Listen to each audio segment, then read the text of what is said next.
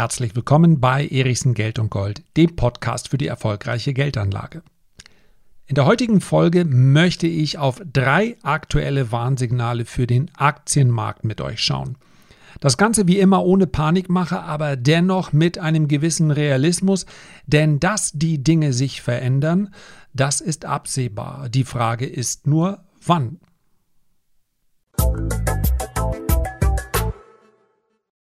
Gleich zu Beginn der heutigen Folge möchte ich zwei Dinge gerne klarstellen. Erstens, wir sprechen gleich über mehrere potenzielle Warnsignale für den Aktienmarkt und die nehme ich auch ernst. Das heißt allerdings nicht, dass das letzte Kapitel des aktuellen Bullenmarktes bereits geschrieben ist. Der kann sich durchaus noch Wochen, Monate oder gar Jahre fortsetzen. Insbesondere im allerletzten Stadium eines Bullenmarktes gibt es dann häufig die heftigsten Kursgewinne. Dort entstehen Fahnenstangen. Das muss nicht am Ende eines Bullenmarktes kommen. Es würde aber zu diesem aktuellen, wirklich sehr, sehr ausgeprägten Bullenmarkt sehr gut passen. Also, keine Aufforderung, in keinster Art und Weise jetzt seine Aktien zu verkaufen, weil der Erichsen gesagt hat, guck mal, es wird gefährlich am Aktienmarkt, ich kann später wieder zurückkaufen. Um Timing geht es heute nicht und langfristige Investoren bleiben ja sowieso investiert, nutzen dann lediglich Schwächephasen, um ihre Positionen weiter auszubauen. Und zweitens, was ich nun überhaupt nicht erwarte, ist eine Situation, wie wir sie in Japan in den 90er Jahren hatten. Also 20 Jahre, in denen sich ein Aktienmarkt nicht mehr großartig von der Stelle bewegt. 20 Jahre Rezession, 20 Jahre Deflation. Ihr merkt schon an diesem Begriff, das passt so gar nicht zu dem aktuellen Umfeld, auch wenn der ein oder andere Kollege sich geradezu verliebt hat in das Wort Japanifizierung. Es passt nicht zu diesen Zuständen, die wir jetzt haben. Ich kann alles hineininterpretieren.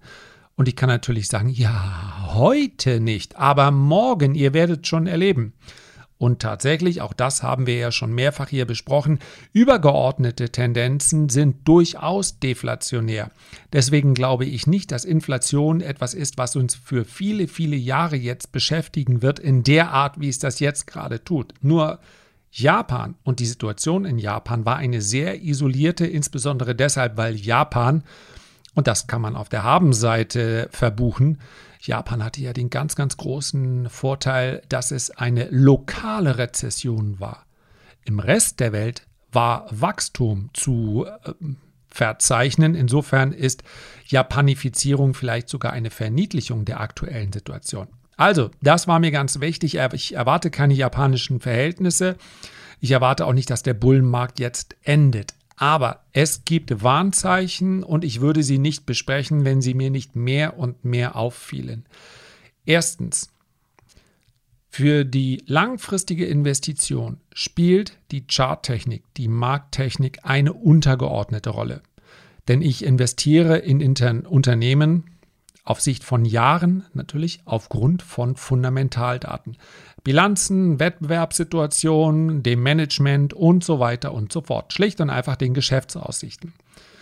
Kurzfristig, aber auch langfristig macht es aber einen Blick, sich dem Instrument der Markttechnik insofern zu bedienen, als dass ich ganz gut vergleichen kann, wie hat sich dieser Markt denn zuletzt verhalten und wie hat er sich in der Vergangenheit verhalten.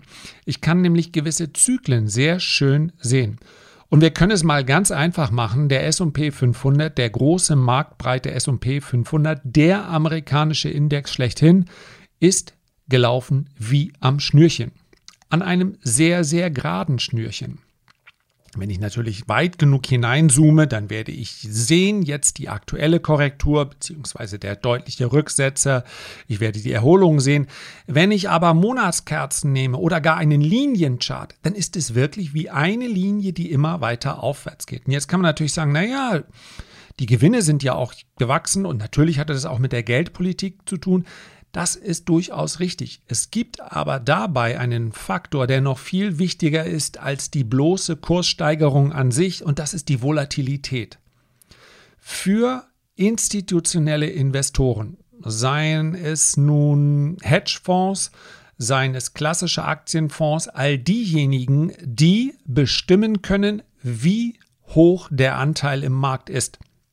Diejenigen, die sagen können, ich gehe eher in Aktien, ich gehe auch mal in Cash, ich gehe auch mal in Anleihen und das sind sehr, sehr viele Adressen. Die haben einen bestimmten Gradmesser und der hat überhaupt nichts zu tun mit Bewertungskennzahlen, sondern der hat zu tun mit der Volatilität, also der Schwankungsbreite. Für Profis ist die Volatilität der Preis des Risikos. Das heißt also, je geringer die Volatilität, desto eher werden diese Handelssysteme, seien es nun mechanische Handelssysteme, beziehungsweise manuell programmierte oder automatische Handelssysteme, am Ende wird immer rauskommen, hier kannst du ziemlich gefahrlos jede kleine Korrektur kaufen, denn hier ist es sicher. Diese mangelnde Volatilität gab es in diesem Ausmaß noch nie. Noch nie war die Schwankungsbreite eines Index über viele Jahre so gering wie jetzt. Und jetzt kann ich selbstverständlich, denn ich werfe ja einen Blick in die Zukunft, einfach behaupten, heute ist alles anders als früher. So wird es immer weitergehen. Meines Erachtens gibt es aber am Aktienmarkt praktisch keine Situation, die wir nicht in anderer Art und Weise schon mal gesehen haben große Zyklen. Und zwar selbst in einem Umfeld, von dem wir ja feststellen können, alle, alle zusammen, ja, wir merken es, die Geldpolitik war noch nie so wie früher. Absolut betrachtet stimmt das natürlich nicht, aber relativ gesehen gab es immer mal Phasen einer sehr expansiven Geldpolitik. Ich kann immer Vergleiche ziehen zu früheren Perioden, zumindest wenn ich mir die Schwankungsbreite des Index anschaue, ist das gar kein Problem. Und worauf will ich hinaus? Es gab immer ein Ende dieser geringen Volatilität. Und sobald, sobald der Preis des Risikos wieder steigt durch eine höhere Volatilität, in diesem Moment werden viele institutionelle Adressen ihren Anteil am Aktienmarkt reduzieren. Das wird passieren, so sicher wie das Amen in der Kirche. Und wenn einer anfängt zu reduzieren, dann machen es auch andere. Und wenn mal eben 10 oder 20 oder 30 Prozent Exposure, wie es so schön heißt, also Anteil am Aktienmarkt verkauft wird, insbesondere in einem Markt, in dem es unheimlich viele passive Produkte wie etwa ETFs gibt, dann nimmt, ist das eine Kettenreaktion. Allein das wird dafür sorgen, dass dieser Markt dann in eine kräftige Korrektur übergeht. Irgendeiner ist der Erste. Und dann geht es weiter und dann nimmt die Volatilität zu und damit nehmen dann auch die Verkäufer beziehungsweise nimmt dann auch das Verkaufsvolumen zu. Also Volatilität unglaublich niedrig, das kann, und ich sagte es schon, Timing gibt es heute nicht dazu geliefert, das kann nicht ewig so gehen. Zweiter Punkt, Tapering. Die Realzinsen werden absehbar noch für einen langen Zeitraum niedrig bleiben. Das heißt also, Sachwerte bleiben so oder so interessant. Dennoch wird Tapering sein, etwas sein, was uns in den nächsten Monaten beschäftigt. Egal, ob es nun auf der nächsten Sitzung im Dezember oder im Januar oder wann auch immer dazu irgendwelche Maßnahmen gibt. Oder allein nur die Ankündigung von Maßnahmen, das wird reichen. Der Markt fragt sich derzeit nur, wann das Tapering kommt. Positiv überrascht wäre er, wenn denn die Aussage lauten sollte, ach nee, doch nicht, 4 oder 5 Prozent sind Pro Inflation sind überhaupt kein Pro Entschuldigung, Problem für uns. Ja? Ich hatte ein Problem mit dem Wort Problem. Das wird nicht passieren. Damit macht sich die Notenbank letztendlich auch extrem angreifbar, sollte sie auf diese Inflation gar nicht reagieren.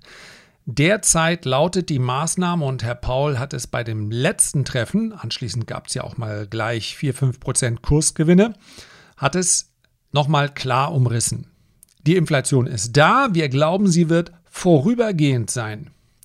Dieses vorübergehend betrifft einen Zeitraum, der in der Regel dann nicht größer sechs bis maximal neun Monaten liegen darf. Jetzt haben wir aber ein Umfeld, in dem die Inflation so schnell offenbar nicht sinken wird. Denn diese Inflation, über die wir jetzt gerade sprechen, die ist ja ganz wesentlich nicht durch die Geldmenge gesteuert, sondern ganz wesentlich durch das sehr, sehr, sehr begrenzte Angebot. Ich habe es in vergangenen Folgen mal angedeutet. Vermutlich hat es jeder in den letzten Wochen mal erlebt, dass er irgendetwas haben wollte Und es hieß dann, sorry, sehr lange Lieferzeiten. Bei mir soll etwas am Dach gemacht werden. Ja, das ganze Dach soll gemacht werden. Absehbar in zehn Wochen. Und damit bin ich schon relativ schnell dabei. Das liegt daran, dass ich ein eher ungewöhnliches Dach habe. Wenn ich ein äh, klassisches Dach mit klassischen Materialien haben wollte, dann müsste ich nicht darüber nachdenken, ob hier irgendwas in den nächsten sechs bis zehn Monaten passiert. Es sei denn, ich zahle irgendwelche Mondpreise. Dann sprechen wir über die Logistikbranche. Ich habe von meinem guten Freund aus dieser Branche schon mehrfach berichtet, weil der eben relativ nah dran ist die rechnet nicht damit, dass die Lieferschwierigkeiten, die wir in vielen Branchen sehen, aber insbesondere eben auch dort, in den nächsten äh, zwölf Monaten abebben werden. Es werden gerade für Seekontainer in beide Richtungen absolute Höchstpreise bezahlt. Ich meine, er hat mir gesagt, der Container ging der nach Indonesien, ich glaube ja, der höchste jemals erzielte Preis für einen Container. Das alles ist inflationär. Wenn Volkswagen heute sagt, ihr könnt bei uns Elektroautos bestellen, ihr solltet nur nicht damit rechnen, dass ihr sie in den nächsten sechs bis neun Monaten bekommt, dann ist das inflationär. Wenn wir heute auf Amazon Produkte, scheinbar Produkte des Alltags bestellen, insbesondere aus Asien, dann hat das, haben diese Lieferzeiten, die wir dort sehen, überhaupt nichts mehr mit dem zu tun, was wir normalerweise von solchen großen Versendern gewohnt sind. Lieferschwierigkeiten, Lieferketten, die immer noch nicht so laufen wie vor Corona, wohin man sieht. Und nicht zuletzt gibt es auch noch eine mittlerweile eine Schlüsselindustrie, bei der das Ganze dann gipfelt und das sind die Chips. Ja, selbst ich bin kein großer Experte, aber mein Sohn hat mir gesagt, bei Grafikkarten Angefangen von denen, ja, und ich weiß, die Alten werden jetzt mit den Ohren wackeln und sagen, ah, dafür haben wir aber früher ja ganze Rechner bekommen. Also Grafikkarten für 1000 Euro, das ist heute für einen Gamer Durchschnitt unheimlich schwer zu bekommen oder gar nicht. Bei den Grafikkarten, die im Hochleistungsbereich sich bewegen, also jenseits der 4, 5, 6.000 Euro, nichts zu bekommen. Und das liegt nicht nur daran, dass diese, diese Chips und die Karten allesamt gebraucht werden für Bitcoin-Mining und, und, und. Wir haben hier massive Lieferschwierigkeiten. Die Lieferketten sind an vielen Stellen unterbrochen und es muss mit viel, viel Geld gekittet werden, was hier derzeit nicht zusammenläuft. Das alles ist inflationär. Und deswegen ist dieser Punkt Tapering, auch wenn man es nicht mehr hören kann. Also Tapering heißt Zurückfahren der geldpolitischen Maßnahmen. Ja, eine Notenbank kann nicht Vollgas weiterfahren in eine Inflation jenseits der 5% hinein. Das geht einfach nicht, denn Inflation ist so lange gut, solange sie einigermaßen beherrschbar sei, bleibt. Ich glaube, dass der, ja, die psychologische Grenze jetzt schon erreicht ist. Bei 5%, das, das ist schon weitaus mehr, als die meisten gewohnt sind. Kommen wir aber in den Bereich 7, 8%, ja, dann sind wir noch nicht auf Simbabwe-Niveau, auch noch nicht auf dem Niveau in Venezuela, aber dann wird es schon sehr, sehr laute Forderungen der Politik geben und dann wollen wir mal schauen, wie unabhängig die Notenbanken sind. So oder so, Tapering wird eine Rolle spielen. Und der dritte sehr aktuelle Punkt, China. Eigentlich ist das, was wir in China sehen, nichts Neues. Es steht alles in den fünf Jahresplänen drin, nur da stand natürlich in der Vergangenheit auch vieles drin, von dem wir gesagt haben, naja, okay, das hat eher so einen symbolischen Wert. Das werden die ja wohl nicht wirklich machen. Also es steht schon länger dort in diesem Fünfjahresplan beziehungsweise in den Unterpunkten, eure Häuser, eure Immobilien, die sind dazu da, um unserem chinesischen Volk ein Dach über dem Kopf zu bieten und zwar ausschließlich dafür. Sie sind nicht geeignet, um damit zu spekulieren, um damit ähm, Kredite zu nehmen, diese zu verbriefen und so weiter und so fort. Man hat es dennoch sehr lange zugelassen, denn der Housing-Sektor in China hat ganz wesentlich zum Aufschwung und zu den hohen Wachstumsraten beigetragen. Wir erinnern uns, die klassischen 7%, mit denen die chinesische Wirtschaft im Durchschnitt wachsen sollte und dem Statistischen Amt in China zufolge auch über zwei Jahrzehnte gewachsen ist. Tatsächlich ist China immer schneller gewachsen als die USA in den letzten 20 Jahren. Tatsächlich wurde das aber eben auch mit relativ viel Geld bezahlt. Jetzt ist das Wachstum schwächer und China setzt um, was sie schon länger angekündigt haben. China betreibt letztendlich eine Art von indirektem Tapering. Eine Art von indirektem Tapering, was vielleicht sogar dem Bauchgefühl entsprechend bei vielen Nicht-Börsianern dazu führen wird, dass sie sagen, ja, so würden wir uns das eigentlich auch wünschen. Das ist ein anderes Thema, ja die moralische Seite an der Geldpolitik, die ist relativ schwer zu definieren, zumindest in einer einzigen Podcast-Folge. Was macht China also?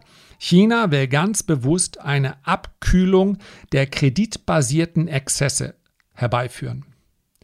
Das ist etwas, was in den USA und in Europa, wenn dann indirekt, durch Tapering in der Geldpolitik geschieht. In den in China sehen wir es in Form von ganz konkreten Maßnahmen, die bei uns so auch nicht umsetzbar wären, weil sie letztendlich auch nicht dem entsprechen, was der Gesetzgeber überhaupt hergibt. Ja, der Einfluss des Staates bei uns ist ja begrenzt. Über die Notenbankpolitik ja, aber es gäbe, denke ich mal, einen großen Aufschrei, wenn mit einmal bei uns eine Regierung eingreifen würde und den Tech-Konzern sagt, das kommt in die App, den App Store rein, das dürft ihr nicht mehr. Äh, übrigens, liebe Banken, ihr gebt jetzt den Immobilienunternehmen keinen Kredit mehr. Also, das ist bei uns undenkbar und das hat natürlich mit einer freien Marktwirtschaft auch überhaupt nichts zu tun. Langfristig ist es dennoch sinnvoll, dass China diese Exzesse, denn Peking erkennt natürlich auch, wo das hinführen muss eines Tages, dass sie diese Exzesse eindämmen wollen. Es wird allerdings wahnsinnig schwer, hier das richtige Maß zu finden. Und kurzfristig, das sehen wir, schießen sie möglicherweise über das Ziel hinaus. Die Konsumausgaben in China, etwas, was das Wachstum extrem lange massiv unterstützt hat, befinden sich in einem Abwärtstrend. Saisonal sollte der August eigentlich ein starker Monat sein, aber das ist er dieses Jahr auch nicht. Ähm, das heißt also, wir haben einen Stand hinsichtlich des Konsums, der geringer ist als der Stand vor der Pandemie. Und wenn man eine korrekte Definition bzw. eine westliche Definition für diesen Zustand herbeiführen wollte, dann würden wir über Rezession sprechen. Ich denke, China selbst sieht sich nicht in einer äh, Rezession, aber die Konsumausgaben, die sinken. Das sieht im Übrigen bei der Industrieproduktion damit hm, ja praktisch zwangsweise genauso aus, ja, denn die Industrie produziert natürlich zum großen Teil auch für den Konsum. Was auch daran liegt, dass der Immobilienmarkt in China, das ist eine Parallele zu den USA, dafür gesorgt hat, dass sich viele Chinesen immer reicher fühlen durften. Ja, das ist etwas, was für uns in Europa eher ungewöhnlich ist, weil wir Immobilien sehr viel langfristiger finanzieren, insbesondere im privaten Bereich, weil wir hier auch höhere Auflagen haben hinsichtlich der Kredite. In den USA und in China ist es durchaus üblich, Geld auszugeben, welches man in Form von Buchgewinnen erzielt hat, weil die eigene Immobilie immer mehr wert ist. Und so wie Evergrande werden jetzt auch viele andere Immobilienentwickler in China fallen gelassen. Ein Drittel des Bruttoinlandsprodukts von China ist hier von indirekt oder direkt betroffen. Und das wird natürlich zu einer Abkühlung führen. Ich bin mir ziemlich sicher, dass Peking weiß, dass das ein Effekt ist, der eine Kettenreaktion auslösen kann. Es ist insofern eine Frage, ob sie hier das richtige Maß finden. Und es ist insbesondere auch eine Frage, ob China das richtige Maß findet und dann auch die richtige Botschaft nach außen vermittelt. Denn auch in Peking kann sich niemand dagegen wehren, dass der Rest der Welt etwas sehr, sehr negativ einschätzt und damit auch die Auswirkungen auf den Rest der Welt. Und möglicherweise ist die Herangehensweise, die ich jetzt mal eher als Holzhammer-Methode beschreiben würde, äh, zu brachial für den Rest der Welt. Die Chinesen sagen sich, Aktienindizes, darum geht es uns nicht. Es geht uns ums, um das Wohle des chinesischen Volkes. Ob dann mal eben Aktionäre die Hälfte ihres Vermögens verlieren oder nicht, spielt in einem Land, welches dann doch sein kommunistisches Gesicht immer wieder mal zeigt, spielt dort eben keine Rolle. Über China könnten wir allein drei oder vier Folgen machen und die Hälfte davon hätte dann nur mit einer persönlichen Einschätzung zu tun. Ich bin mir sicher, es gäbe auch noch ganz, ganz viele andere Standpunkte. Ich möchte hier China durchaus als Risikofaktor nennen, dass die chinesische Wirtschaft und insbesondere auch die chinesischen Tech-Konzerne dennoch weiterhin in meinem Portfolio liegen. Das hat einfach damit zu tun, dass, diese, dass dieser Weg zwar holprig ist, aber meines Erachtens auf Sicht der nächsten Jahre dennoch nach oben zeigen wird, hinsichtlich des Wachstums und gerade auch wenn wir über eine Wachablösung der USA sprechen. Ob das in den nächsten drei oder in den nächsten acht oder in den nächsten 15 Jahren stattfinden wird, schwer zu prognostizieren, denn sie werden sich wehren. Aber dass diese Wachablösung stattfindet, ist meines Erachtens schon jetzt nicht mehr aufzuhalten. Kurzes Fazit eines Themenkomplexes, der normalerweise gar keine kurze Aufarbeitung erlaubt. Die Gefahr einer Stagflation, und das ist ein Zustand, mit dem der Aktienmarkt nur sehr schwer umgehen kann, also einer schwächelnden Wirtschaft, eines geringen Wachstums und gleichzeitig hoher Inflation, ist nicht mehr von der Hand zu weisen. Ich werde darüber in separaten Folgen gerne auch noch sprechen. Ich möchte an dieser Stelle nur schon mal ein kleines Schlagwort mit reinwerfen. Rohstoffe. Wenn wir über den günstigsten Sachwert überhaupt derzeit sprechen, Immobilien, Aktien, Staatsfonds, Entschuldigung, Staatsanleihen und so weiter und so fort, die ich allerdings nur bedingt als Sachwert ansehen würde, wenn wir uns alle Anlageklassen anschauen, dann kommen wir derzeit an Rohstoffen nicht vorbei und Stagflation heißt auch Inflation. In so einer Phase geht es übrigens nicht darum, jährlich 40 Prozent mit seinem Depot zu machen, sondern möglichst keine Verluste einzufahren, vielleicht sogar eine leicht positive Rendite. Das klingt genauso äh, skeptisch, wie man in so einer Marktphase sein darf. Aber Rohstoffe bieten dann meines Erachtens noch Renditepotenzial werden wir separat noch drüber sprechen. Und wenn wir über Asset Allocation sprechen, dann muss man auch ganz klar sagen, während einer Stagflation ist es nicht sinnvoll, den Tech-Anteil im Depot zu hoch zu haben. Und ich weiß, dass genau jetzt die Frage natürlich bei vielen entsteht. Okay, wir haben hier anfangs festgehalten, der Bullenmarkt kann doch noch eine ganze Ecke weitergehen. Und wenn es der aktuelle Bullenmarkt ist, dann werden Tech-Aktien vermutlich noch sehr gut laufen. Korrekt. Und wenn dieser Bullenmarkt vorbei ist, dann werden wir eine Marktphase erleben, mit denen, in der man mit Tech-Aktien sehr, sehr viel Geld verliert. Timing ist natürlich ein Thema und ich werde in weiteren Folgen gerne meinen Standpunkt dazu dann äh, mit euch teilen, euch sagen, wie ich mich privat auch positioniere. Was ich jetzt schon mal sagen kann, ist, dass Rohstoffwerte bei mir in den Depots eine immer größere Rolle spielen. Denn ich bin dann lieber der Erste, der sich auf eine Entwicklung vorbereitet, als der Letzte. Zumindest bei aktiv geführten Depots macht es also Sinn, seine Stopkurse nachzuziehen und dann gelassen diesen Bullenmarkt, von mir aus auch gerne der längeren Fortdauer dieses äh, Bullenmarktes ähm, ganz gelassen zuzusehen. So, das war's für heute. Herzlichen Dank für deine Aufmerksamkeit. Ich freue mich, wenn du dir die Zeit nimmst, ein Feedback oder ein Kommentar zu hinterlassen. Und ich freue mich noch mehr, wenn wir uns beim nächsten Mal gesund und munter wiederhören. Bis dahin wünsche ich dir alles Gute.